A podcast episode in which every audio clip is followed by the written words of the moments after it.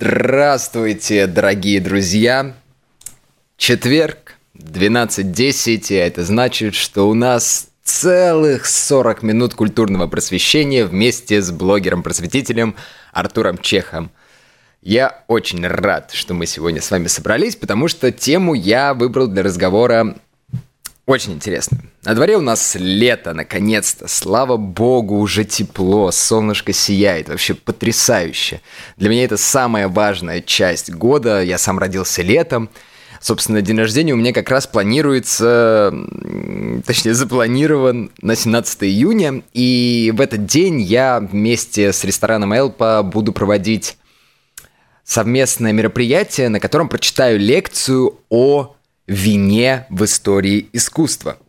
И поэтому сегодня я решил поговорить про одну такую часть этой лекции, которой хочется всегда посвятить больше времени, но не получается. А именно я бы хотел поговорить про древнегреческую культуру вина, которая на самом-то деле несет в себе огромное вообще сложное символическое и общественное значение, и которое было устроено ну прям как-то ну, колоссально просто. То внимание, которое древние греки уделяли именно вину, как они его вплетали в свою жизнь, и как с помощью него они творили далеко не самые бесполезные дела, вот об этом я бы сегодня с вами хотел поговорить.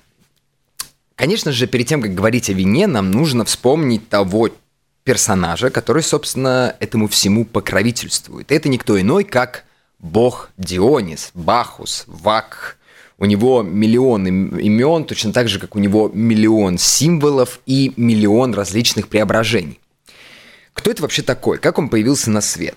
Бог Дионис, э, который стал почитаться на самом-то деле не сразу, не с началом древнегреческой цивилизации, которой более э, нескольких тысяч лет было, он стал почитаться где-то в районе 7 века, да, когда Греция подходила ближе к своему такому расцвету, да, который мы все знаем. Вот это классический период, когда появляется идеалистическая человеческая скульптура, когда появляется философия, появляется поэзия, появляется демократия и так далее. И миф, который ходил в те времена, рассказывает нам такую историю, что Дионис был сыном Зевса – и дочерью фиванского царя, точнее, дочерью основателя Фив, э, Семелы, с которой, как обычно, Зевс устроил небольшую интрижку, наслаждался обществом этой потрясающей девушки, и так как в Древней Греции не особо была распространена контрацепция, к величайшему счастью или сожалению, она от него забеременела и родила, точнее, должна была родить полубога, получеловека. То есть она должна была изначально родить героя. И в этом отношении, например, Дионис очень часто сопоставляют с Гераклом, потому что изначально Дионис должен был быть не богом, как мы привыкли его видеть, а именно вот таким вот полугероическим, полубогическим существом, который должен был сотворить на земле очень хорошие дела. Но, к сожалению, у Зевса была жена на момент интрижки. Это была его третья жена, знаменитая Гера, которая э, всеми своими силами боролась против того, чтобы Зевс постоянно ходил налево, да, отрицал свою животную и такую мужскую природу. И когда она прознала об очередной интрижке Зевса, да, она явилась к беременной Дионисом на тот момент Семеле и рассказала ей такую историю, что «О, я слышал, у вас там с Зевсом все хорошо, ха-ха-ха. Ну, знаешь, если он тебя так сильно любит, ты бы вообще взяла и попросила его явиться тебе в своем истинном облике». Семел спрашивает такая, типа, в смысле истинном облике? Да ты же видела его как бы в такой, одной из форм, да, к тебе он даже повезло, явился в образе человека. А Зевс-то на самом-то деле намного более великий, да, и если он по-настоящему тебя любит, ты должна попросить его, чтобы он явился к тебе в своем божественном вот этом виде каким видим его мы, боги Олимпа. И Семела как-то вот очень легко поддалась на эту провокацию и, как обычно, очень сильно об этом пожалела. Однажды снова к ней явился Зевс, даже несмотря на то, что она уже была беременна, и, скорее всего, Зевс об этом знал, он все равно продолжал с ней любовные взаимоотношения. Вообще, Зевс был такой в плане измен, э, ну, не совсем большим козлом, да, то есть, когда он встречал девушку и влюблялся в нее, то он старался максимально долго продолжать с ней взаимоотношения и наслаждаться, как бы, испевать этот бокал до самого дна, но всегда его останавливало какое-то внешнее вмешательство, в частности, вмешательство его жены Геры. Так вот, а, в очередной раз является Зевс Семеле, и Семела такая говорит, что «Зевс, если ты меня любишь, поклянись, что ты исполнишь любое мое желание». Зевс в порыве страсти говорит «Да, я клянусь всеми небесами, всем миром, которым я являюсь властелином, да, для, что я исполню любое твое желание». И в итоге Семела просит Зевса явиться к ней, явить ей, точнее, свое вот это божественное существо, свою божественную форму. Зевс расплакался, понял, что все это полный конец, потому что когда он раскрыл свою истинную вот эту грозовую сущность, то он свою собственную любовницу испепелил молнией, зачем с удовольствием наблюдала Гера, смеялась, хлопала в ладоши и говорила, ах, как я молодец, хорошо проучила эту проклятую стерву, извините за выражение. Ну так вот мыслила, в принципе, Гера. Зевс очень грустил на тему того, что он лишился такой потрясающей любовницы, и больше он грустил на тему того, что в ее чреве был недозревший Дионис. Он, как бы желая сохранить плод этой любви, спасает вот это маленькое обугленное существо и внедряет его в себя – то есть Зевс становится матерью Дионису, да, и последние несколько месяцев, это было примерно с 6 по 9 месяц, да, Дионис находился вшитым в бедро Зевса, после чего благополучно он оттуда вылубился, и за то, что вот как бы Дионис эм, родился не от земной женщины, а все-таки больше от Бога, его наделили божественной силой и присоединили к сонму богов. По различным мифам как бы считается, что Зевс наделил Диониса именно ответственностью за растительным миром, потому что мы все знаем, что он бог винограда, бог вина. А впоследствии он становится богом общественных и театральных действий, о чем мы сейчас поговорим.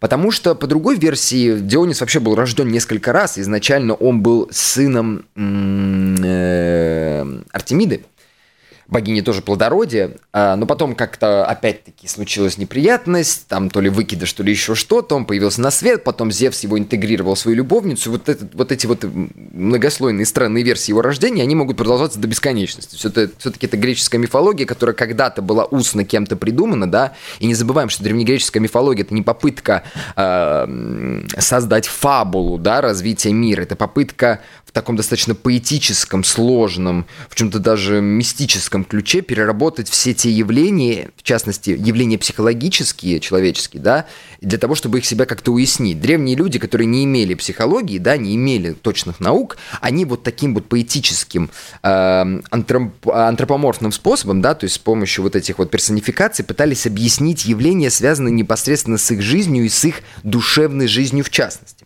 Вот, значит, Дионис появился на свет, его сделали богом, но от этого его проблемы не заканчиваются. Потому что Гера, увидя, что Зевс так нагло, даже несмотря на то, что его пыталась поручить жена, спас младенца, отнес его далеко-далеко за 3-9 земель, да, для того, чтобы он смог спокойно вырасти, нанял ему нимф, которые будут его воспитывать, да, привязал к нему Гермеса, э, бога путешественников и покровителя торговли. Она пыталась его найти, выследить, уничтожить, и это будет продолжаться на протяжении всей его жизни. И Зевс, он, в отличие от многих других богов, рос не в Греции. Он э, изначально был отнесен в район Узбекистана, и Таджикистана, вот, вот, вот, вот, вот, вот эту часть э, земли. А потом его перенесли, как я уже сказал, в Индию.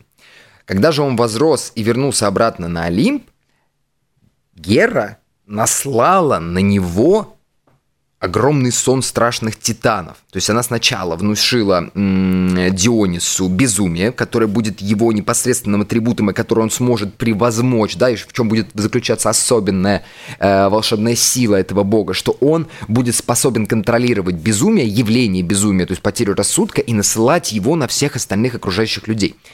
Она, значит, наслала на него безумие и послала к нему титанов.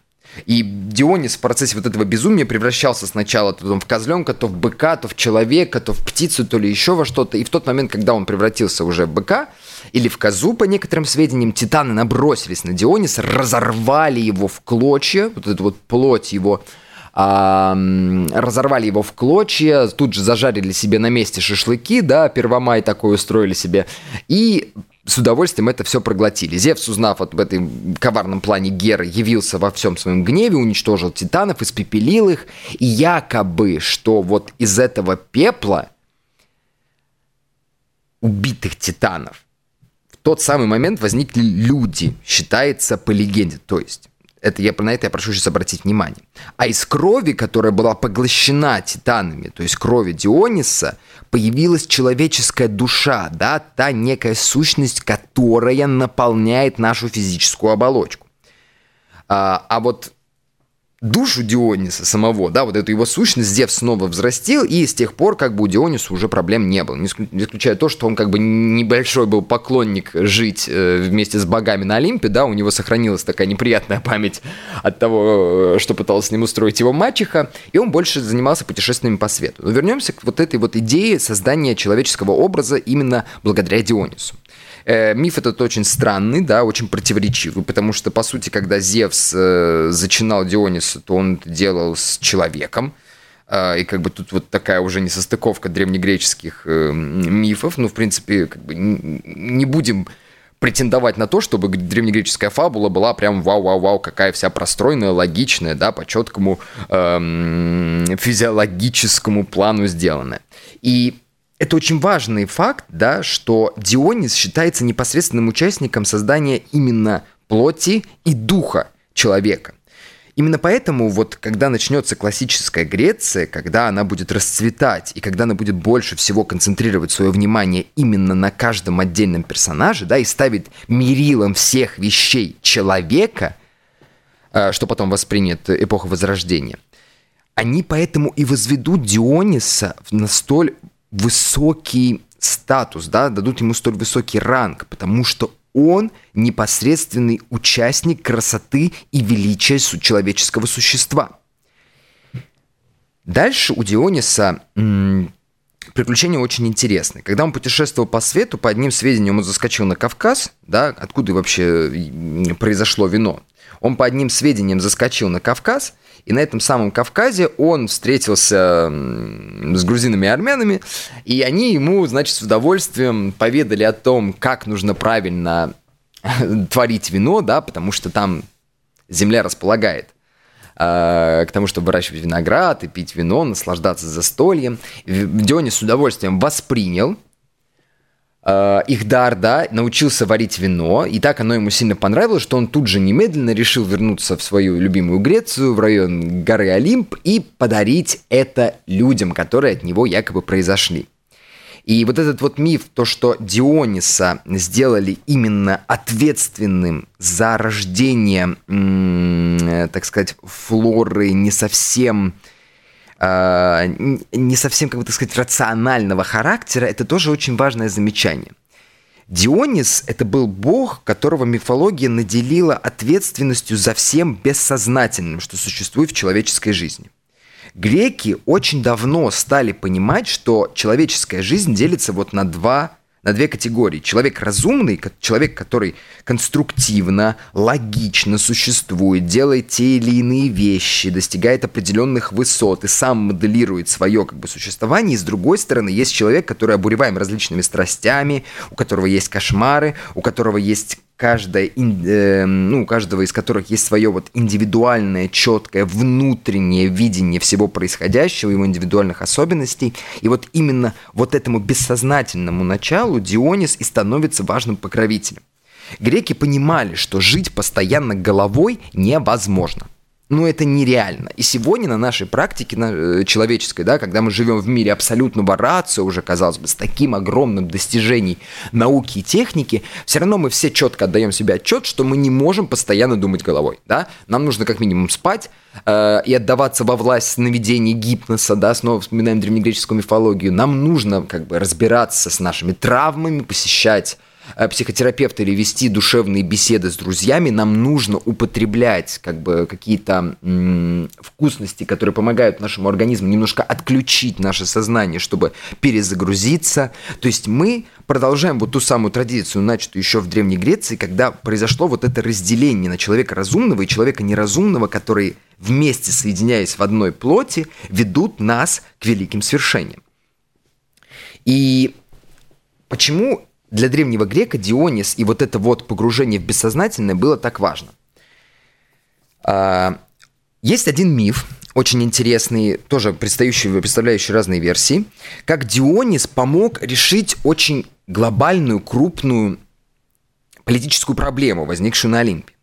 Помимо того, что есть э, Гермес, есть еще такой бог Гефест, помимо Диониса есть такой еще бог Гефест, который, кстати, является вот тем одним из единственных, да, немногих детей, которые родились от Зевса и Геры в их законном божественном браке. Но Гефест родился, как мы знаем по мифам, э, не совсем здоровым ребенком, да, он был хромой, очень хилый, слабый, и Гера очень сильно обиделась, конечно, на то, что у нее родился такой несовершенный ребенок, потому что вот у ее ее мужа, который ходит направо и налево, рождаются замечательные, великие, прекрасные дети, да, тут же Геракл, да, герой, который выполнил все 12 подвигов, который считается эталоном э, красоты и древнегреческого величия, а вот, значит, у нее она виновата в том, что вот рождаются такие хилые дети. И она, значит, совершенно ничего не стесняясь, сбрасывает с горы Олимп своего сына Гефеста, э, который чуть ли не погибает во время этого падения, но его аккуратненько забирают морские боги, да, относят в океан, и там его аккуратно воспитывают и помогают ему накопить неприязнь и обиду на верховную богиню Геру. Гефест, вырастая, обнаруживает э, в себе талант к тому, чтобы создавать различные украшения, произведения искусств, оружие, да, он был кузнецом от Бога, что называется.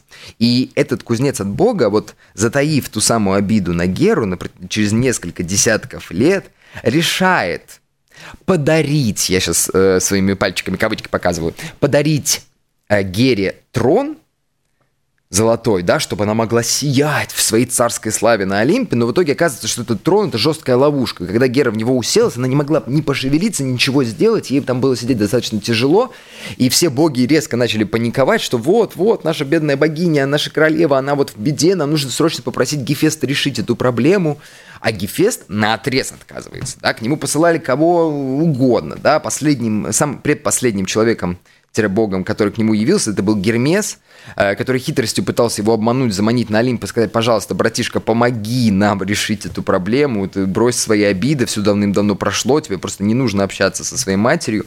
Но вот Гефест ни в какую не шел на контакт, вообще полностью отказывался, пока не заявился к нему Дионис. И Дионис, в отличие от всех остальных богов, очень все аккуратно сделал. Он не начал его сразу уговаривать, говорить, что вот, ла-ла-ла. Он начал с того, что он пришел к нему и говорит, слушай, ты мне брат, во-первых, да, я тоже сын Зевса, мы с тобой оба боги, я тебя прекрасно понимаю. Ты же слышал, как Гера надо мной издевалась. Она меня уничтожила один раз, она заставляла мне бегать по всему свету, прятаться, я ее тоже терпеть не могу.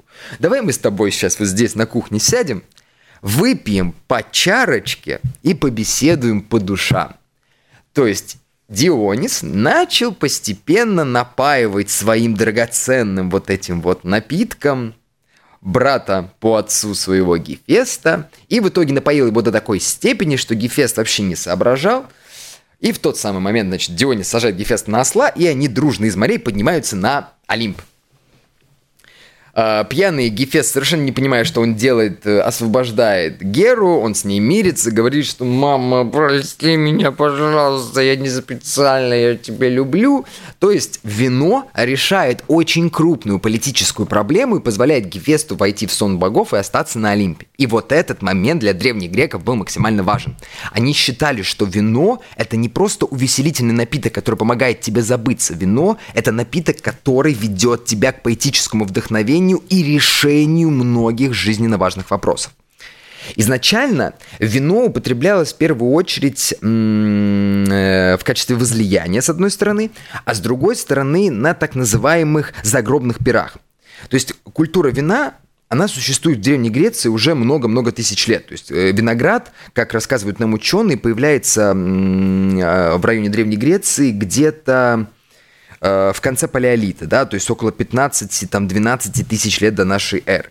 Но вот по-настоящему он становится частью человеческой жизни где-то за 5 тысяч лет до нашей эры, но греками он не столь сильно почитается, да, вообще греки долгое время перенимали культуру из Древнего Египта, и вот первые греки, например, э, Кносская, ну, на Крите цивилизация появившаяся, или Микенская цивилизация, да, они все-таки занимались тем, что больше потребляли пиво, и пиво уделяли Эм, более важное значение в человеческой жизни. Выпивали там по несколько литров в день, да, и как бы питались этим пивом, потому что пиво было таким э, вторым видом хлеба, да, хлеб был всегда священной едой.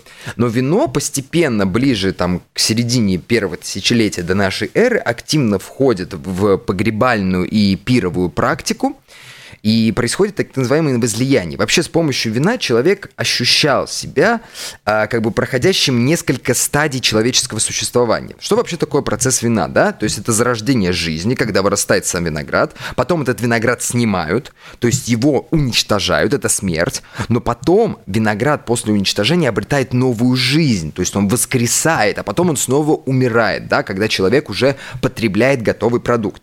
И вот эта вот идея м- бесконечного перерождения, да, она очень плотно входит в погребальные культы и в первую практику древних греков, потому что они с помощью вина проходят все эти этапы в рамках своей физической жизни, и тем самым как бы претендуют на то, чтобы приобщиться к сложному загробному миру, а может даже и продлить свою жизнь. Никаких исторических таких документов прям про эти древние ритуалы не сохранилось. И вот эта практика пировая – вот этих загробных возлияний, она постепенно переходит в то, что греки свои ну, назовут симпозий. Симпозий – это такое закрытое мероприятие, э, на которое приглашаются исключительно высочайшие, богатейшие граждане древнегреческого полиса. Они приходят э, к симпозиарху, то есть э, человеку, который является ответственным за тот или иной симпозий, который все устраивает и который, между прочим, все проплачивает – и он обеспечивает им как бы такую комнатку, которая называется андрон. И вот греки, значит, туда приходят в этот самый симпозий, в этот андрон, они полностью снимают с себя свою бытовую одежду, их рабы омывают, мажут э, эфирными маслами, а, то есть полностью приуготовляют их тело к тому, чтобы они погрузились в несколько иное состояние, да, все-таки мы вспоминаем вот эти загробные практики, и они, готовясь к потреблению вина, да, готовясь к этому самому э, собранию лучших мужей Древней Греции, они искали в этом вот тот самый переходный период, они искали тот момент, когда ты перестаешь быть человеком и как будто бы э, претендуешь на то, чтобы попасть в какое-то загробное такое иное состояние. А потом они заходили в глубину этого самого андрона, который себя представляет такую квадратную комнату. И в этой квадратной комнате вдоль стен расставлены ложа. Ну, я надеюсь, что мы, друзья, с вами в курсе, что раньше люди не сидя ели, да, то есть это уже практика средневеково-новоевропейская, когда люди сидят за столом. То есть примитивные народы и древние народы, они занимались э, поеданием пищи лежа. И вот в этом был их особенный в этом была их особенность, да, как они потребляли пищу и вино. Так вот, они эм, каждый располагался на одном из лож, расставленных вдоль стен, и они поставлены все были так, чтобы каждый член симпозиума мог видеть всех остальных, и чтобы самое главное, его взор устремлялся к центру комнаты. То есть центр комнаты был не заполнен. Единственное, что там стояло, это так называемый кратер. Это огромный винный сосуд, в котором смешивалось вино с водой. Мы сейчас об этом поговорим. И самое интересное, что на этом кратере были, были изображены эти же самые люди в таком универси... универсализированном виде, то есть был изображен идеальный симпозиум, да, он шел по периметру вазы, и там изображались люди, точно так же лежащие, точно так же э, пьющие вино, точно так же потребляющие пищу, точно так же погружающиеся в различные развлечения, э, включенные в этот симпозий. Сейчас мы об этом поговорим. Э, когда они располагались каждый по своему отдельному ложу, да, был виночерпий, подобно древнегреческим олимпийским э, винным пирам, он с помощью специального сосуда разносил вино, каждому отдельному э, участнику симпозия в четко выверенном заранее количестве, да, наполнял так называемые сосуды под названием килик. Это такие вот почти плоские вазы, из которых э, люди испивали вино. И после того, как люди потребили первую чарку, не побоюсь этого слова, вина, они должны были по программе каждого симпозиарха, а, по программе лидера вечера заниматься теми или иными увеселительными предприятиями. Как правило, это было чтение стихов, а, чуть позже это могли быть танцы, это должно было быть наслаждение шоу, предложенное приглашенными артистами, там, акробатами или музыкантами, да, и это должны были быть философские дебаты, это должны были быть споры, и это в том числе должны были быть обсуждения насущных крупных э, проблем того или иного полиса. То есть это был такой сложно устроенный ритуал, где все объединялось именно с помощью вина. Вино считалось тем самым источником вдохновения, и вино считалось тем самым необходимым шагом, который ты должен предпринять, чтобы перейти вот в это вот состояние инаковости. Ты должен стать кем-то другим, чем-то иным, отличным от самого себя, для того, чтобы ты, соединившись с великим Богом, великим Богом Дионисом, уподобившись ему, мог стать как бы более полноценным человеком и помочь своему городу, помочь своему городу-государству решить те или иные политические проблемы. Понятное дело, что они не просто сидели, да, как бы выпивали определенное количество вина и как бы по, по пунктам решали те или иные проблемы. Там, что нам нужно новые дороги построить, э, которых, между прочим, не было еще в Древней Греции, нам нужно там пенсию увеличить и так далее, и так далее, и так далее. Нет, это все происходило несколько в ином ключе. Но сам факт того, что греки политические аспекты своей жизни связывают непосредственно с вином, это очень важно. В бытовой жизни древние греки не поощряли потребление вина. То есть, в принципе, даже когда мы читаем Платона, у него есть инструкция, что эм, э, как бы молодым юношам вообще воспрещается пить вино, потому что вино само по себе есть жидкий огонь, э, вино считалось таким вот как бы опьяняющим эликсиром, который соединяется э, с таким опьяняющим свойством молодой личности, да, тем огнем молодости, который в нем горит, и может воспламенить его до такой степени, что человек совершит крупные ошибки и в итоге приведет себя, не знаю, к погибели или каким-то плохим последствиям. До 30 лет тебе позволялось употреблять вне симпозиумов в обществе там буквально одну чарку вина – да, просто для того, чтобы, ну, как бы поддержать беседу, да, чтобы отдать тот или иной э, важный религиозный ритуал. Максимум вообще, который рекомендует Платон, это то, что, чтобы, это то, чтобы твоя трапеза была насыщена вином в том виде, что ты, например, на завтрак поедал хлеб вымоченный в вине, да, то есть это единственное, как ты можешь подходить э, к потреблению вина в бытовой жизни. А вот уже после 40, когда ты, во-первых, дожил, а во-вторых, добился чего-то на общественном поприще и вообще стал достаточно уважаемой личностью, как гражданин, вот тогда тебе уже позволяется перейти в несколько иное, более высокое состояние и с помощью вина каких-то других материй для себя выискивать. Это очень крутая история, которую мы вот у древних греков на самом-то деле совершенно пропускаем. Они контролировали процесс потребления вина а потому что вино, понятное дело, обладает такими достаточно пьянящими, интересными свойствами, да, и человеку не должно эти магические пьянящие свойства, которые подарил нам бог Дионис, который получил их, пройдя через такое огромное количество сложностей, использовать чисто для того, чтобы всем этим заниматься. Э, всякими непотребствами, я имею в виду. Э, если вы помните, я упомянул, что на всех симпозиумах кратере, да, вино всегда смешивалось с водой. Это очень важная история. Только один бог Дионис мог пить неразбавленное вино. Сам по себе, ну, это э, обуславливается структурой того винограда, который тогда рос, да, и его особенностями. Он был э, очень сладким, очень густым и максимально крепким, когда превращался в вино, потому что особенности греческого виноделия заключались в том, что они изготавливали вино тогда, когда виноград уже почти начинал подгнивать, да, бродить сам по себе. Не очень поздно его собирали.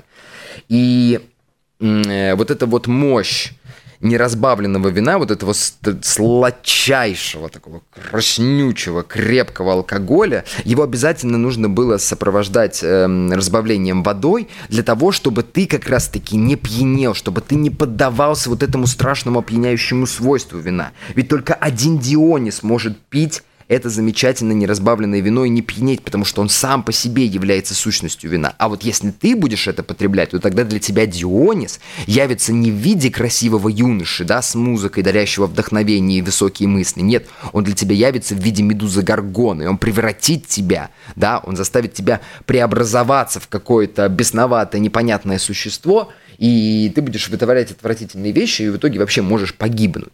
Сохранились несколько мифов, их можно с удовольствием почитать в интернете, как Дионис там насылал э, безумие на тех людей, которые отказывались его почитать. То есть у него были серьезные страшные силы, которыми он с удовольствием пользовался.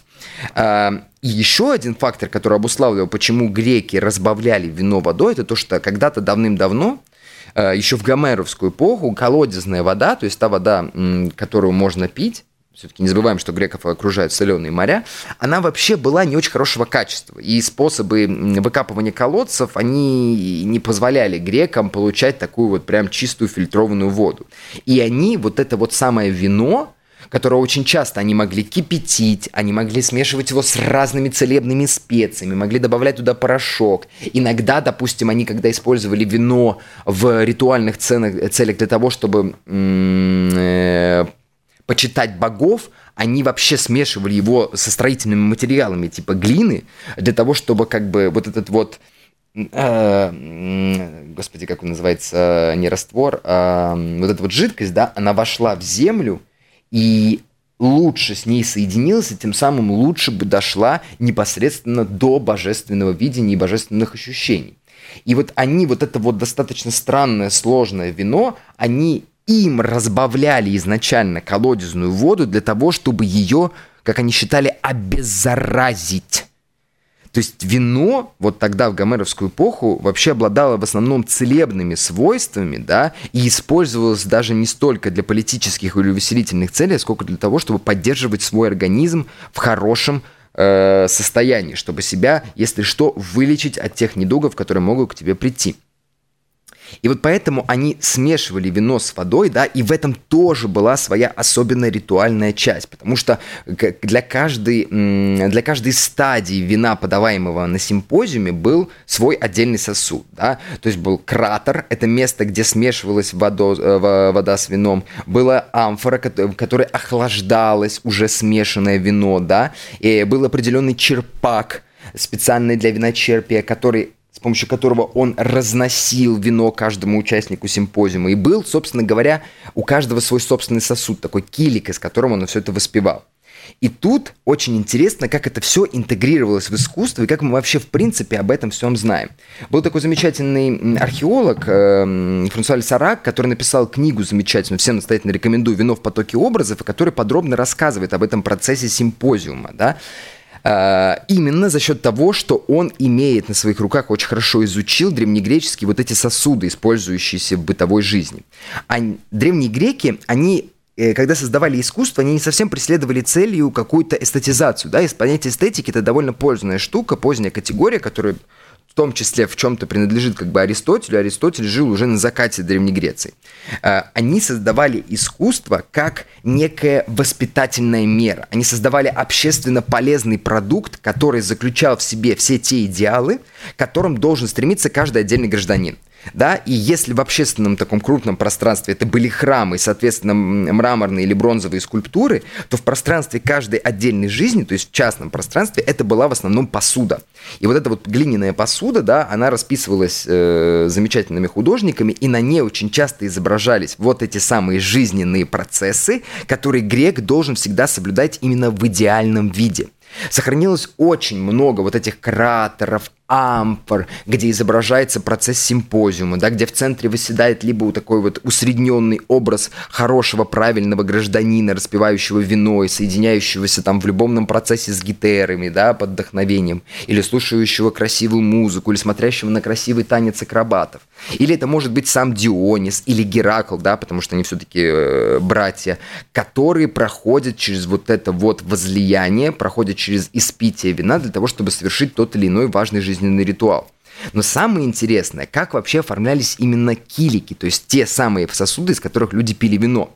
Очень часто можно найти, например, у Дуриса или у Брига изображение на киликах, на дне килика, что тоже очень важно.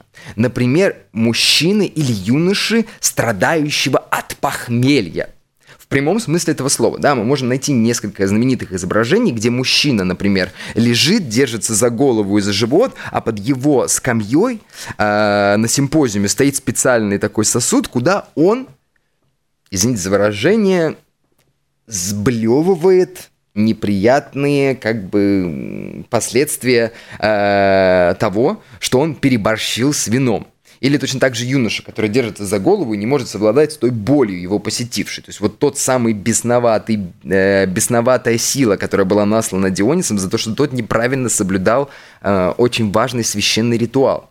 То есть греки через вино на самом-то деле в итоге воспитывали в людях чувство меры. И воспитывали вот это вот самое чувство меры через каждый отдельный бытовой продукт, каждую часть, каждую составляющую нашей с вами бытовой жизни. Вино – это был способ человеком прийти к понятию идеала, да, идеальной меры, когда ты делаешь все четко э, по правилам, когда ты четко соблюдаешь все установки, которые были созданы благодаря тому, что общество договорилось между собой, и именно с помощью вина ты можешь стать тем самым хорошим, правильным, идеальным гражданином.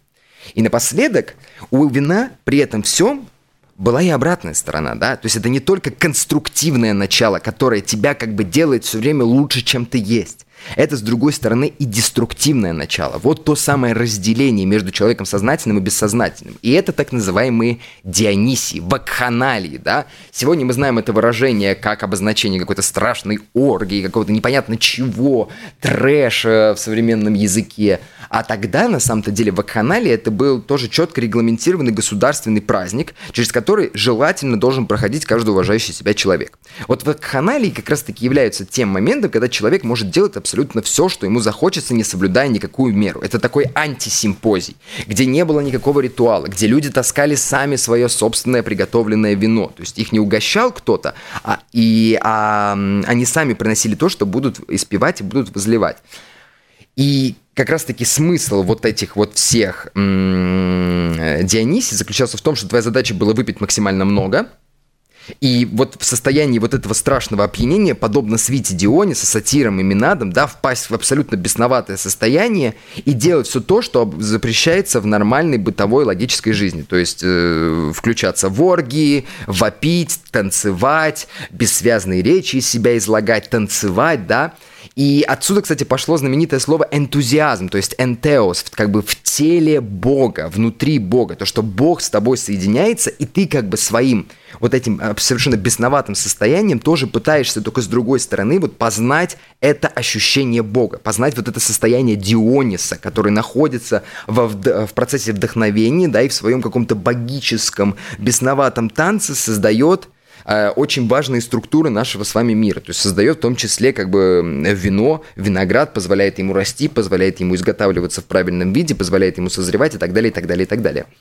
И смысл всего этого мероприятия заключался именно в том, что ты в определенные дни года должен просто взять и вывалить из себя весь тот мрак, который в тебе накопился. То есть ты должен сбросить с себя свое человеческое обличие для того, чтобы на протяжении оставшихся дней года ты как раз-таки мог быть вот этим самым сознательным гражданином и сознательным человеком.